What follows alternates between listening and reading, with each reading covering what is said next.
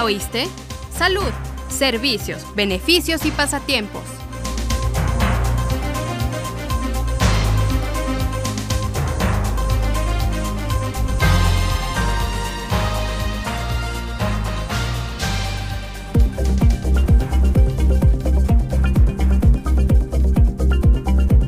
Bienvenido a tu programa, ¿ya oíste? La Organización Mundial de la Salud ha reportado que más de un millón de personas contraen una infección de transmisión sexual al día. En México, las personas que más se contagian están entre los 18 y 30 años de edad. Esas enfermedades pueden ocasionar secuelas como dolores, úlceras e incluso infertilidad. Para hablar sobre el tema, hoy nos acompaña el doctor Rodrigo Ruz Barros. Bienvenido al programa.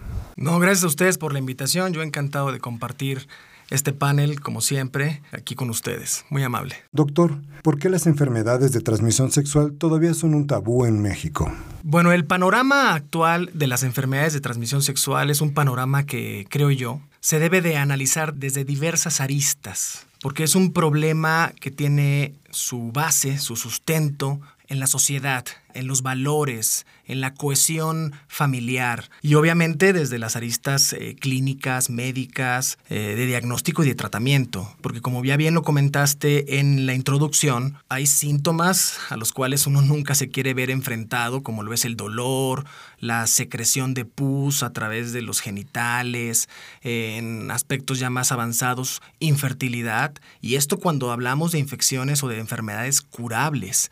Sin embargo, también tenemos que tener en mente las enfermedades que no son curables, que hasta la fecha no han tenido un tratamiento curativo, sino más bien de control, como lo son el HIV, el virus de la inmunodeficiencia humana y eh, otras enfermedades que provocan, si no son vigiladas de manera adecuada y diagnosticadas de manera oportuna, lesiones precursoras de cáncer, como lo es el virus del papiloma humano, ¿verdad? Doctor, generalmente los jóvenes inician su vida sexual sin la información previa para prevenir estas enfermedades. ¿Cuál puede ser una solución? Sí, es un problema enorme. Y yo creo que para poder ahondar en este tipo de, de, plática debería de haber aquí un socialista, un pedagogo, padres de familia, porque estos problemas, este inicio cada vez más precoz de vida sexual en nuestros jóvenes, en nuestros adolescentes, tiene mucho que ver con esto, con la falta de educación sexual, con la falta de la concientización en ello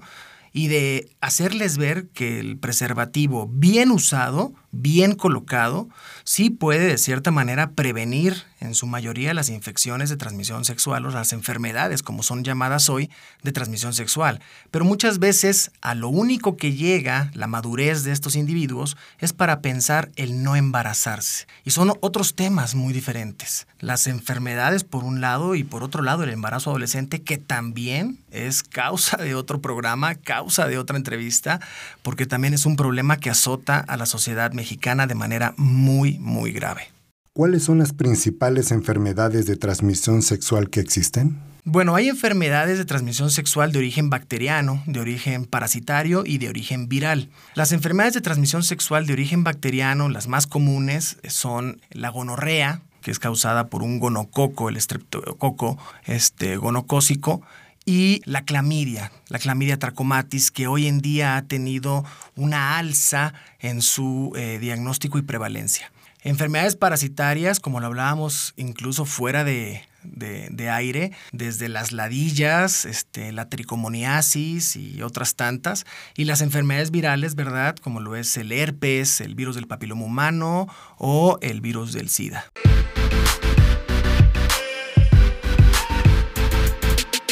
¿Ya nos sigues en nuestras redes sociales oficiales?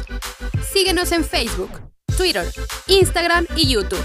Estamos como ISTMX. Participa, interactúa y comenta. Ahora también puedes escuchar este y todos nuestros programas en Spotify, Himalaya y iTunes. Búscanos como ISTE Podcast. Más información en www.go.mx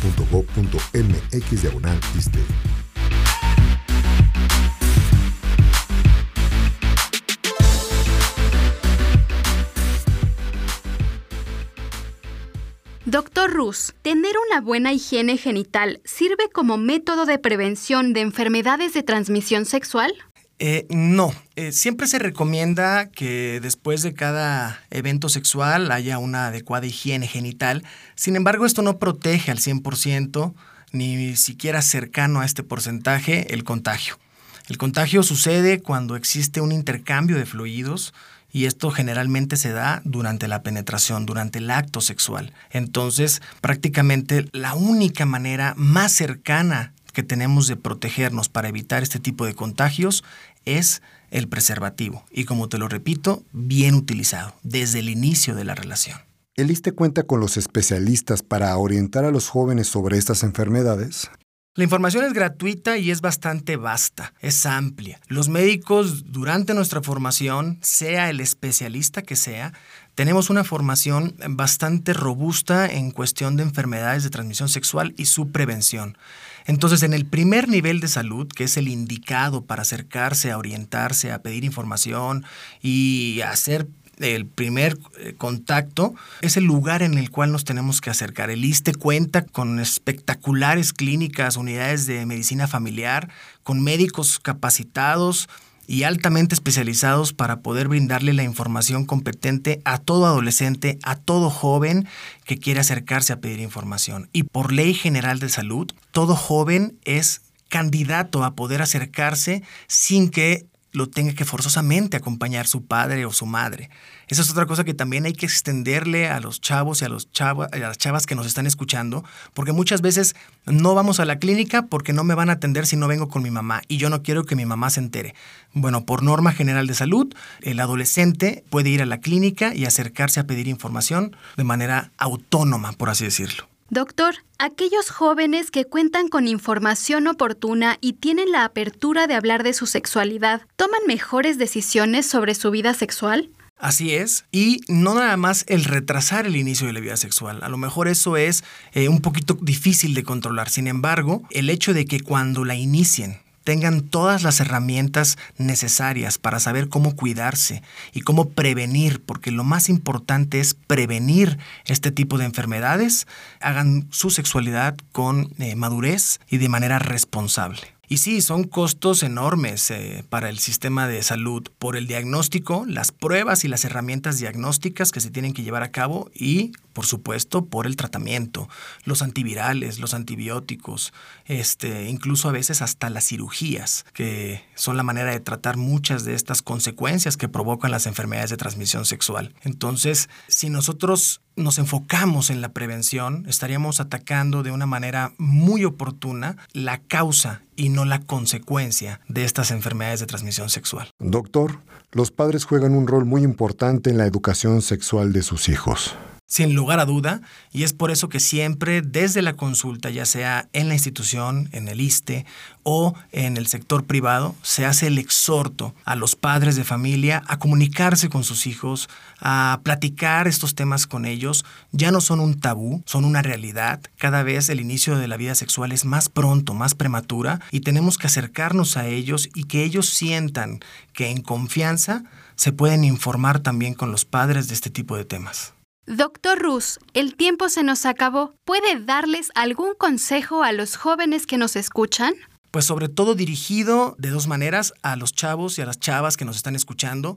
Acudan a su centro de salud, acudan a pedir informes, oriéntense, los preservativos se otorgan de manera gratuita y también a los padres que están escuchando este programa, acérquense a sus hijos. Todo esto tiene su origen en la familia y en los valores que nosotros habremos de ser responsables de inculcar en nuestros hijos. Doctor Rodrigo Ruz Barros, gracias por la entrevista. Muchas gracias por la invitación. Esta fue una producción de la Unidad de Comunicación Social del ISTE. Se despide de ustedes. Berenice Moreno. Y Fernando. Y recuerda, tu bienestar es primero. Hasta la próxima.